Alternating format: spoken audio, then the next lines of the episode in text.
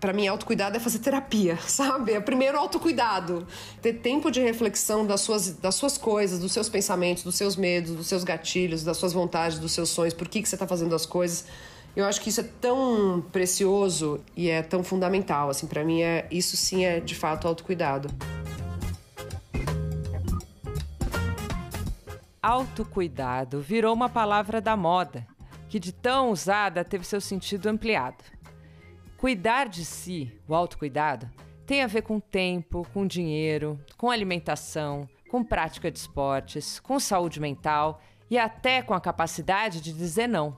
E nos últimos tempos, o autocuidado esteve cada vez mais relacionado ao universo da beleza, especialmente após os desafios que esse mercado, o mercado da beleza, teve de enfrentar durante a pandemia. Nesse episódio, eu converso com a maquiadora, apresentadora de TV, pesquisadora e colunista da Gama, Vanessa Rosan. Ela é também proprietária do Liceu de Maquiagem, uma escola e academia de maquiagem e beleza profissional. Eu sou Luara Calvenic e este é o podcast da semana. Nesse episódio, Vanessa fala da sua relação pessoal com o autocuidado, fala sobre como ficou o tempo para cuidar de si depois que ela virou mãe, analisa os artifícios do mercado de beleza para associar beleza a bem-estar e transformar essa relação em produto. Fala também da maneira complexa como o corpo da mulher, a aparência física feminina, aparece nas redes sociais. Tema da sua pesquisa de mestrado e que ela agora desenvolve no doutorado. Um assunto central também nas suas colunas aqui na Gama. Escuta esse nosso papo.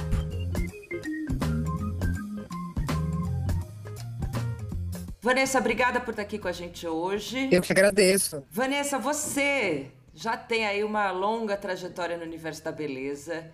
E aí hoje a gente vai falar de autocuidado e eu queria fazer essa relação, né?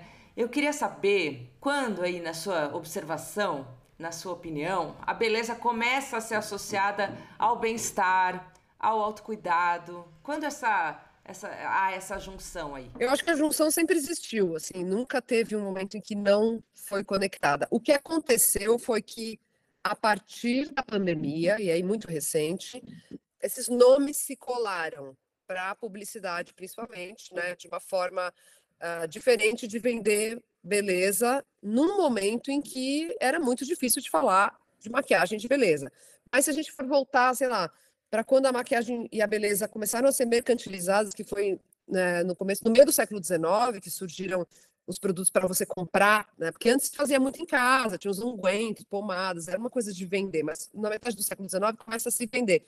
Então, já tem essa questão do autocuidado, de você cuidar dos cabelos, de você cuidar do rosto, de você né, manter a pele principalmente muito clara e jovem, isso já tinha. Mas um artifício de venda é uma coisa super recente. Isso vem da pandemia no mercado, tentando é, se comunicar com esse consumidor de um outro jeito. Então, ao invés de você usar maquiagem para sair ou para se sentir poderosa, né, ou para se sentir é, mais bonita, você vai usar maquiagem como uma, ou qualquer item de beleza, como autocuidado. E daí, embaixo de autocuidado, cabe tudo, né? Porque vai da terapia, mas cabe batom, cabe creme, cabe máscara facial, cabe máscara para os pés, cabe vela, cabe vibrador, o que você pode imaginar vai caber dentro dessa aba de autocuidado. É quando a aparência, né, ela se junta com o se sentir bem, ficar bem ali, né? O que, que você acha que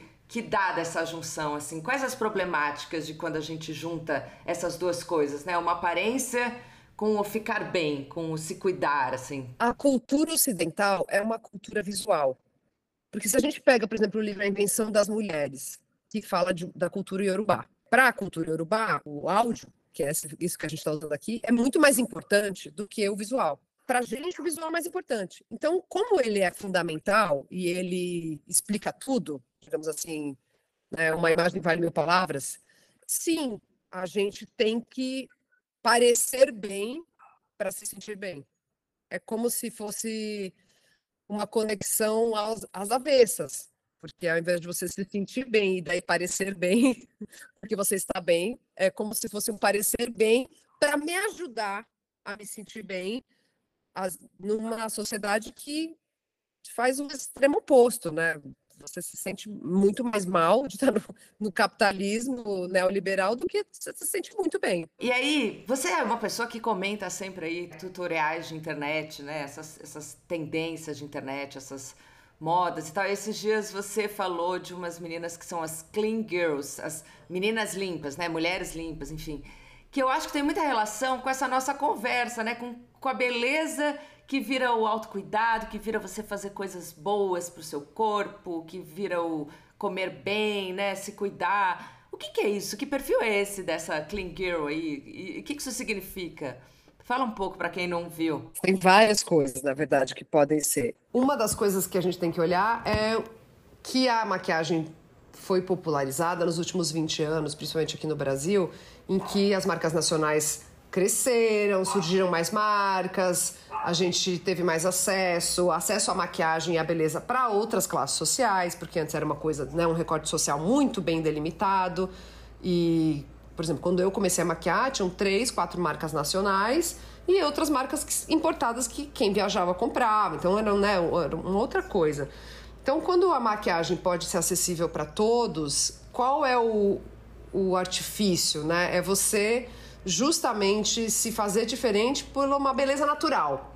Ah, eu não faço nada, eu sou assim. Ou seja, volta num lugar em que ou você tem muito acesso a procedimentos, cremes, laser, dermatologista, tempo, não tem preocupação, você provavelmente não tem que né, correr atrás de ganhar o seu próprio dinheiro. E aí, para mim, tem várias questões que, que são problemáticas na Clean Girl. Primeiro, porque ela é uma girl.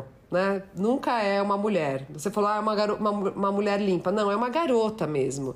Porque a gente já tem uma imposição de uma estética que é jovem. Aí, segundo, o que se vende do que eu olhei nas redes sociais dessa hashtag Clean Girl, desse movimento, que ele vem de, um, de outros, né? Vanilla Girl, que, que é essa esse controle de tudo, sabe? O controle de, do, de que você faz, como você passa, e, e aí você vai aplicando, e daí é o que você come, e daí é o que você. Que para mim é como se fosse o inverso daquela maquiagem reboco. Então, assim, a gente vai tirar tudo, né? Vai parecer que você não está usando nada, mas tem tanta coisa por trás que é quase impossível de sustentar. Só é possível sustentar quando você constrói uma narrativa falsa dentro de uma rede social em que você pode falar qualquer coisa que se torna verdade. Porque aí tá lá, então, nossa, ela fez tudo isso mesmo, olha só. E eu acho que é tão opressivo quanto como você, se fosse contar para alguém, né, o que, que, são essas clean girls? Como elas se, se mostram nas redes? Elas são meninas bem jovens que mostram as suas rotinas de cuidado de pele, mas não só isso, porque tem uma estética visual por trás, que é a casa da clean girl, o copo que a clean girl toma, o, o shake que ela toma, o alimento da clean girl, a, a unha da clean girl, o cabelo, a roupa. Então é, é um, é um cenário todo montado minimalista, né? Então tem que trabalha só com tons beges, e aí tem muitos tecidos naturais e toda essa visão de uma menina que usa pouca maquiagem, mas que tem muitos outros cuidados que estão sustentando essa pele super saudável e esse corpo é, esteticamente aí dentro de um padrão que a gente já conhece. É, e Vanessa, essa coisa de beleza limpa, né? Outro dia, ontem mesmo, passei na frente de uma perfumaria, e aí tinha na, na vitrine aqui o real, conheça produtos de beleza limpa, entre e veja, uma coisa assim, sabe? E o, o, a beleza limpa, ela, inicialmente, ela era associada a, aos produtos ecologicamente corretos e tal, né? Enfim, o que, que, são esses produtos, assim? Quando isso mudou e virou estilo de vida, assim, sabe? Então, daí volta lá na sua primeira pergunta, do wellness, né? Do autocuidado, mas que é um autocuidado que é uma consciência também, que aí até tem uma coisa positiva, né? uma consciência de consumo. O problema é que toda essa, todos esses discursos que nascem muito genuínos, eles vão ser apropriados pelo marketing, enfim, pelas, pela, pela venda, pelo jeito que as coisas são vendidas. Então, nasce como um discurso muito genuíno, por exemplo, produto vegano. Nasce de, uma, é, de um pedido né, que esse produto não precisa usar mais nada de origem animal. Já existe formulação sintética boa o suficiente para substituir isso. Vai, vai ficar um pouco mais caro para a marca? Talvez fique, mas a gente precisa fazer esse avanço. Então ele nasce genuíno, mas aí a marca vai usar isso às vezes como um, que chama claim, né? Um claim de venda. É, no caso da, da maquiagem de, de, limpa, né? O clean beauty, tem, tem duas coisas acontecendo. Obviamente, a gente sabe que é preciso que, que as marcas de beleza uh, façam mudanças significativas nas suas fórmulas. Então, não dá mais, por exemplo, para você ter um produto que tem já comprovação de que aquilo faz mal, né? Então, assim, se a gente não tiver, de fato, um, um consumo, e aí eu vou usar essa palavra, consciente de aprender a olhar a fórmula, saber o que, que a gente está olhando, comprando, o que, que é aquilo, para que, que serve. Eu fazia isso muito no liceu. A gente ensinava os nossos alunos maquiadores a ler fórmula, porque você tem que saber o que está no produto. E tem vários aplicativos hoje que te ajudam, inclusive, a escanear e ver o, é, esse chama ink name, né? Que são esses nomes que a gente olha aqui nos ingredientes. Daí tem tá escrito aqui aqua, é, é água, mas o ink name de água é aqua. Então aí vai ter glicerina, aí você vai vitamina E vai estar tá tocoferol, tem outros nomes, mas tem aplicativos que sabem ler os ink names, você pode escanear, assim, tirar uma foto, e ele te diz quais é, itens dali são duvidosos. Tipo, hum, ó, tem uns que ficam amarelo, outros vão ficar vermelho, e de repente é legal você começar com aplicativos para ir entendendo como isso pode estar tá dentro de um produto que você já usa. E aí, eu acho que a beleza limpa, ela é um movimento que não vai voltar. Não é uma coisa que, ah, é uma modinha agora e vai passar. É, de fato, a indústria dos cosméticos está caminhando para esse lugar e é preciso que seja algumas coisas sejam mudadas. Então, alguns ingredientes que já têm substitutos, que são menos poluentes, que são menos poluentes, inclusive, para que eles sejam extraídos. E que a gente pode fazer uso deles, por que não? Se é melhor para a gente, é igual para a pele, até melhor, e é melhor para o planeta, porque a gente lava o rosto, isso tudo vai para o esgoto, né? E vai para algum lugar, não é que vai embora. Então, sim, isso tem que ser feito. O que acontece é que, às vezes, algumas empresas põem lá uma folhinha verde na sua embalagem, uma coisa verde, que chama greenwashing isso. E você vai acreditar que porque tem uma folhinha verde ali, ou porque tem uma plantinha desenhada, aquilo ali. É, nossa, é. E não é. Às vezes tem um monte de ingrediente lá que tem. Esses dias eu recebi um, um, um negócio de esmaltes, né? Ah, aí muita confusão no Brasil existe ainda entre um produto que se diz vegano, e um produto de beleza limpa, né? De fórmula limpa. Então a pessoa escreve, ah, é produto vegano. Aí alguém que lê vai dizer, nossa, então a fórmula é limpa. Não, eu fui olhar a fórmula, tinha lá um formaldeído, tava tudo lá, entendeu? Tudo que não se usa, que as marcas nacionais já não usam mais nos esmaltes. Cinco, sete itens que eles já não colocam mais nos esmaltes. Então existe uma confusão ainda desse consumidor de também ele não ter um, uma educação criteriosa para consumir e, e, exigir produtos limpos de fato. Vai bem ao começo da conversa, né? Que é quando o autocuidado vira produto, enfim, que é uma coisa difícil de você distinguir, ver se aquilo faz sentido ou não, enfim. Exatamente, é isso. É, como é que você vai consumir de forma consciente e saber se o produto é limpo? Se você tiver educação para isso se você tiver acesso para isso, você tem né, o celular, uma aula, um aplicativo, já é uma coisa que também tem um corte social e que isso vai demorar um tempo para que mais pessoas tenham acesso e possam ser mais criteriosas e, e exigir mesmo uh, dos, das fábricas que, que façam essa mudança. E o que é autocuidado para você, enquanto Vanessa, enquanto pessoa física? Eu diria que são duas coisas importantes, assim, que eu acho que tempo principalmente depois que você vira mãe, eu acho que as coisas vão entra nessa espiral de que do cuidado e, enfim, sendo mulher, a gente sabe o quanto o cuidado ainda é uma questão de gênero, né? E quantos estudos tem sobre isso. Mas eu acho que tempo, porque é, o tempo que você tem para você é, é um tempo caro, né? O que você deixa de fazer alguma coisa. E principalmente, eu acho que para mim, autocuidado é fazer terapia, sabe? É primeiro autocuidado. E daí, o que você vai fazer com a terapia? Se você vai querer comprar velas ou vibradores, ou, enfim, viajar, ou postar na internet, que... tudo vai fazer mais sentido, porque é como se você tivesse mais. fazendo análises mais dos, dos seus movimentos. Eu acho que isso é tão importante nos tempos de hoje, assim, você. Uh, poder refletir, acho que também está ligado com o tempo, né? Ter tempo de reflexão das suas, das suas coisas, dos seus pensamentos, dos seus medos, dos seus gatilhos, das suas vontades, dos seus sonhos, por que, que você está fazendo as coisas.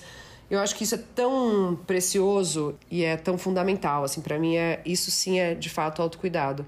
Porque resolve um monte de coisas, sabe? Então, é isso, né? É olhar para si, é ter, é ter tempo para si, enfim, independentemente dos produtos e do que se faz com isso, tem relação com isso. É interessante você também trazer a maternidade, né? Porque o tempo enxuga muito, né, de fato. Né? Eu lembro que quando eu virei mãe, eu falei, gente, eu não, peraí, não vou mais ter tempo de mexer o café de manhã, não dá tempo. É, não, eu acho que assim, é claro que quando eu falo, ah, tempo, é, fica parecendo que é um discurso quase jovem místico, né? Mas eu acho que tempo nesse sentido em que você tem, claro, o seu tempo para fazer suas coisas, que eu acho que é importante, né? Mas acho que um tempo de reflexão, sabe? Um tempo que não é o tempo do capital, que não é o tempo do Instagram, que não é o tempo do TikTok, que não é, que não é o tempo do outro. É esse tempo seu que você também vai conseguindo dizer não para algumas coisas, porque você precisa desse tempo e fazer reflexões que que façam sentido para você, sabe? Eu acho que não nesse sentido assim, ai, nossa, tempo para meditar, porque aí eu viro mais uma clean girl, né? O que você precisa é tempo para meditar, é fazer exercício, exercício físico sim, é fundamental, tudo isso, né? Meditação é muito importante, mas eu digo quando isso vira um discurso de venda, ai, vamos ter arrumar um tempo para aí, né, que a gente já vê isso acontecendo mas acho que é esse tempo de reflexão mesmo, que é caríssimo, assim. E acho que isso que você traz tem a ver também não só com, com consciência, né? Com, é claro que o tempo é um privilégio, né? Você ter tempo para fazer isso, ter tempo para fazer aquilo, ter tempo para cuidar de si. Mas tem um lugar aí que é o lugar das escolhas, né? Então, é, o que, que você vai fazer na sua hora de descansar? Você vai ficar é, rodando o Instagram, TikTok, ou você vai parar um pouco de consumir informação o tempo inteiro, né? Enfim, você, percebe essas escolhas diárias, assim? Percebe que depende de você também, de organização, especialmente depois da maternidade, você ter esse tempo para você? Você sabe que você está me falando isso, eu percebi que, assim, logo que a Pina nasceu, como o tempo era muito curto, o tempo sem, sem me dedicar a isso, eu recorri ao, ao Instagram. Por quê? Porque era assim, eu não vou conseguir sair, eu não vou jantar, eu não vou dormir, eu não vou. Então, assim, o que, que eu tenho aqui? 30 minutos. Então eu, eu ficava ali, tipo, deixa eu me atualizar o que tá acontecendo, né? Aquele fomo. E, mas às vezes eu me pego ainda, assim, sei lá, acordando e né, fica ali naquele, né, olhando o feed é, de forma meio e aí você para e pensa, meu Deus, passou 30 minutos. Então eu coloquei no celular um limitador de tempo de uso de redes sociais. Porque é um negócio que foi construído para viciar, né? Tem vários estudos que dizem isso já. Eu tenho é, lido bastante sobre é, esse assunto. Inclusive tem um livro da, da Todavia que saiu sobre isso, A Máquina do Caos, que é sobre essa construção das redes sociais como um item para você ficar ali sem questionar muito, porque você não tem tempo, você, né, você vai dragado por aquele negócio ali, você vai. E você entra no metrô hoje, você entra no ônibus, tá todo mundo ali fazendo, né, aquela coisa, tipo, scrolling, vendo vídeo, vendo stories, vendo Instagram, vendo sem parar. Não, e você tem que tomar muito cuidado, porque às vezes você entra, eu mesmo, entro no celular para ver uma outra coisa e falo, gente, mas peraí, eu não, eu não era pra eu estar aqui. Você entra num beco sem saída. Você fala, você começa a entrar em outros canais que não era para você estar. Não, eu fiz um, um, um, um teste, eu desinstalei o Instagram para ver o que, que eu ia fazer. Tipo assim, vamos ver. E aí o que, que eu fazia? Eu ia no WhatsApp e aí eu vi as mensagens, né, de trabalho, em amigos e tal. E daí eu, eu ficava olhando pro celular parada, assim, segurando o celular, do tipo. Porque eu automaticamente ia do Instagram pro WhatsApp, do TikTok pro Instagram, do Instagram, né? E assim, sucessivamente, daí passou uma hora, e passou duas horas, né? E, então acho que fazer esses, esses pequenos exercícios te dá uma noção do quanto. Como é que tá o teu vício, sabe? Eu tenho uma amiga que falou que agora tem feito desinstalado redes sociais na sexta-feira e instalam de novo na, instala de novo na segunda. Pra ir sentindo como é que é, como é que é uma vida. Porque é, é isso, também tem mil coisas que estão atreladas, né? Parece que se você não postar é como se você não existisse, se você não tivesse feliz, se você não tivesse uh, presente. Então tem muitas coisas ali que não são só relacionadas ao tempo. Tem a questão do trabalho também. Redes sociais não é apenas é, é, sobre sociabilidade. É também um lugar que é trabalho para muita gente, que você tem que existir ali, inclusive para que lembrem de você. claro. Lembrar. Então esse controle ele é necessário, né? Porque senão você é, cai nesse argumento e fica ali para sempre. Exato, né? O ver e ser visto. Lembra da cultura ocidental? Ver, ser visto é mais importante. Agora, eu vi um estudo que saiu que o Brasil acho que é o lugar que tem mais influenciador, tem mais influenciador que dentista. Então, assim, também todo mundo, né, virou um pouco CEO da sua própria imagem, né? CEO da sua própria empresa. Eu estava falando, tem essa discussão entre principalmente atores, mas também na, no núcleo médico, assim, tipo, ah, mas eu preciso ficar postando que eu sou bom, tipo, não basta eu atender e fazer um bom trabalho e o meu paciente gostar do que faz, né? Ou, ou eu atuar e, e fazer isso. Eu tenho que ficar fazendo conteúdo para mostrar que eu sou bom. E é isso, a gente está nesse ápice da imagem ser algo, a coisa mais importante que a gente tem nos dias de hoje. E já que a imagem é a coisa mais importante nos dias de hoje, essa, essa busca por beleza, ela acaba, às vezes, é uma coisa que você fala muito nas suas colunas aqui na Gama, essa busca por padrões, por beleza, você acaba entrando em atitudes não saudáveis, né? Numas, numas escolhas ali, talvez equivocadas, se a gente for falar de saúde. Isso rompe imediatamente com a ideia de autocuidado, né? Então, eu queria que você. Como a gente resolve essa, essa equação? Difícil. Então, vamos voltar para aquilo que é autocuidado para mim, né? Com a terapia, é muito mais fácil você poder refletir e questionar suas, suas, suas dores, enfim, suas vontades, seus desejos. E eu acho que isso te dá a possibilidade de tomar decisões, depois voltar atrás, talvez se arrepender, olhar com um distanciamento e conseguir entender e enxergar uma outra o que estava por trás daquilo. E, e, eu acho que uma, uma das coisas que eu tenho trazido bastante nos textos, no último, é que as pessoas são, elas são paradoxais, elas têm elas são como um mosaico, sabe? Dependendo de como a luz bate, a mistura da, daqueles, daqueles vitrais ali, do que das cores que tem, vão refletir de um jeito. E a gente não tem essa linearidade que as redes sociais te colocam como. Ah, então você é a maquiadora que fala sobre se autoaceitar, que eu acho que é uma bobajaiada isso daí, que é mais uma coisa que querem nos vender de uma forma super encapsulada como se fosse uma coisa mágica, que não existe, entendeu? Não tem isso, é um processo de vida que você pode morrer ainda e, e assim, eu acho que não existe essa coisa da aceitação, é você ir é, olhando para as suas dicotomias, as suas outras partes e, e, colocando luz ali, tipo, ah, bom, entendi isso aqui, eu entendi isso aqui, às vezes não aceitei, às vezes vou passar uma vida lutando com isso.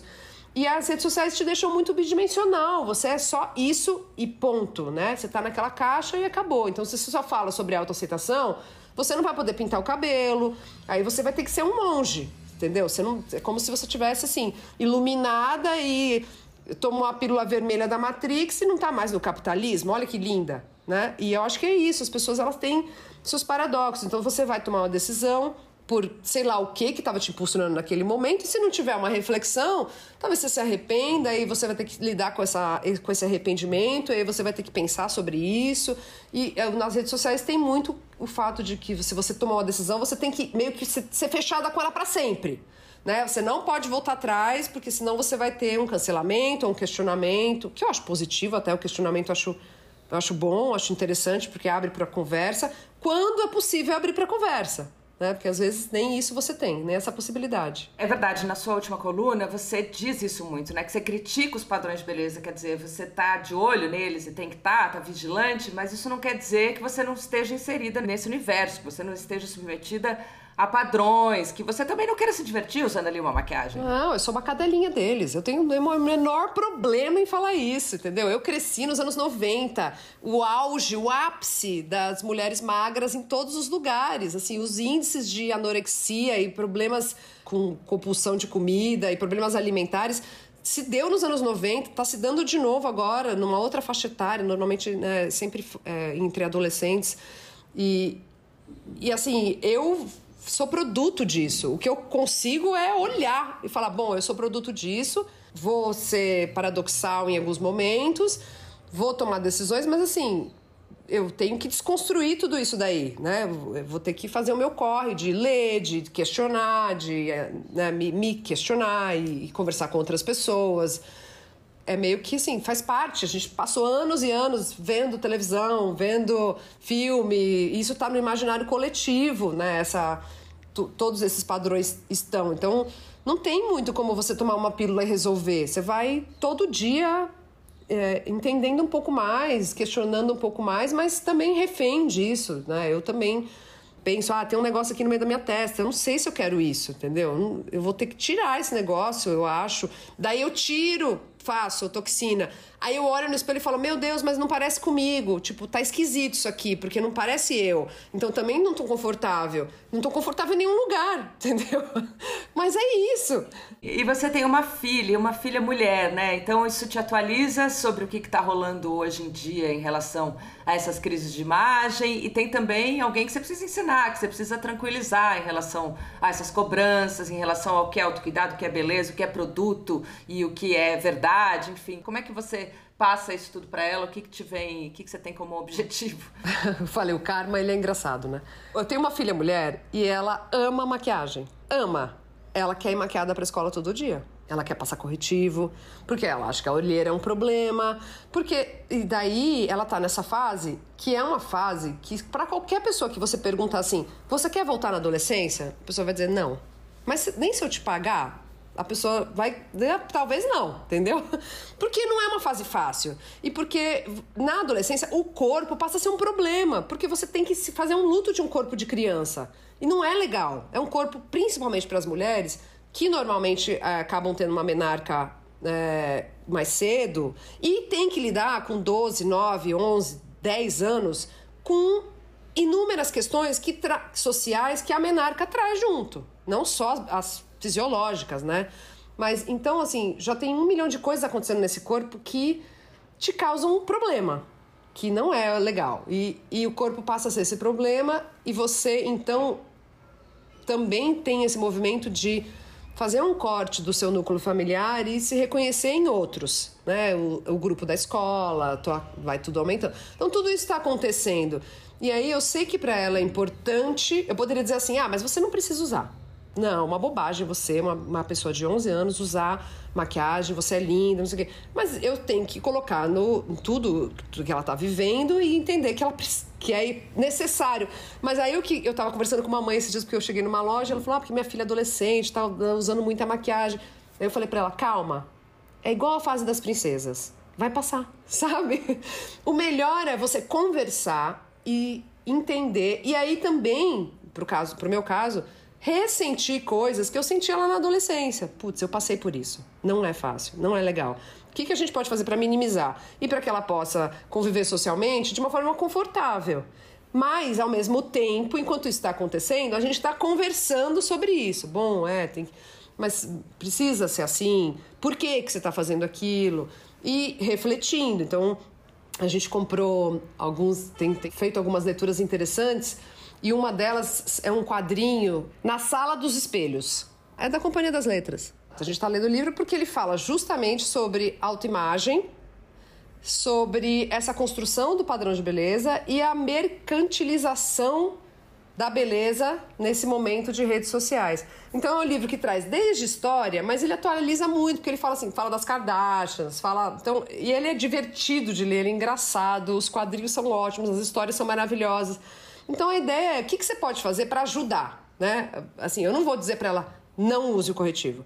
Então eu, eu, busquei uma fórmula limpa, que não tem é, ingredientes que eu sei que podem já são comprovados ingredientes que podem é, ser disruptores é, hormonais ali, endócrinos, que né, podem adiantar uma, uma menarca por conta da fórmula, isso já é uma coisa comprovada. A gente já tem alguns estudos aí é, sobre isso. Então você procura né, um pouco sobre isso, como é que eu posso ajudar com uma fórmula mais limpa, que eu sei que não vai é, atrapalhar esse momento. E vamos ler e ter uma crítica a isso. Né? Mas não quer dizer que eu vou deixar de usar. É a mesma coisa que eu estou vivendo, entendeu? É só como é que eu vou fazer isso, por que, que eu vou fazer isso e por quanto tempo eu vou fazer isso. E daí entender que é uma fase. Talvez ela precise disso nessa fase, talvez na próxima fase ela não vai usar nada talvez ela volte a usar tudo. Tem esses momentos que são Uh, que a gente talvez precise desses artifícios e daí tudo bem. É, você está ensinando a ela isso que você também está buscando, que é fazer escolhas com consciência, não é mesmo? Sem cair aqui no clichê, mas escolhas que você sabe por que, que você está fazendo. Né? Exato, a ideia é saber onde está indo da forma mais consciente possível e daí não se sentir culpada, eu acho também, porque tem isso, ai, fui lá, fiz toxina, tenho que pedir desculpa para todo mundo porque eu tava falando de se aceitar até ontem. Não, eu quis testar isso, vou fazer. Não quer dizer que eu vou fazer para sempre. É, pode ser que eu faça, sabe? Eu acho que é, não, não, não existe uma linearidade possível, porque a cada dia a gente está, no caso das pessoas que têm útero, por exemplo, estão formulando hormônios diferentes a cada dia. Então, como é que você espera que eu seja linear, bidimensional, se meu corpo tá cada dia está sintetizando uma quantidade de hormônio completamente diferente? Eu acho que é, se a gente puder contribuir para que essa linearidade, essa, essa coisa bidimensional que, que a rede social te coloca, vai ser muito bom a gente poder discutir sobre isso, enfim, com adolescentes, mas também com adultos. Super, entender contradições e, e, e se permitir coisas, se perdoar, tem tudo a ver com autocuidado, sem dúvida. Exato. Muito bom, Vanessa. Eu amei, muito obrigada, viu? Se você gostou desse episódio, eu te convido a ouvir os anteriores. A gente já falou com nomes como Miriam Goldenberg sobre etarismo, Felipe Vassão sobre música e inteligência artificial, Ana Sui sobre traição nos relacionamentos e João Moreira Salles sobre o seu livro A Rabalde e a Amazônia. Em diferentes plataformas de áudio como o Deezer, o Spotify, o Apple Podcast e no site da Gama, você pode ouvir o podcast da semana. Com roteiro e apresentação de Luara Calvenic, esse é o podcast da semana. A cada sete dias, um tema novo para você. Até semana que vem.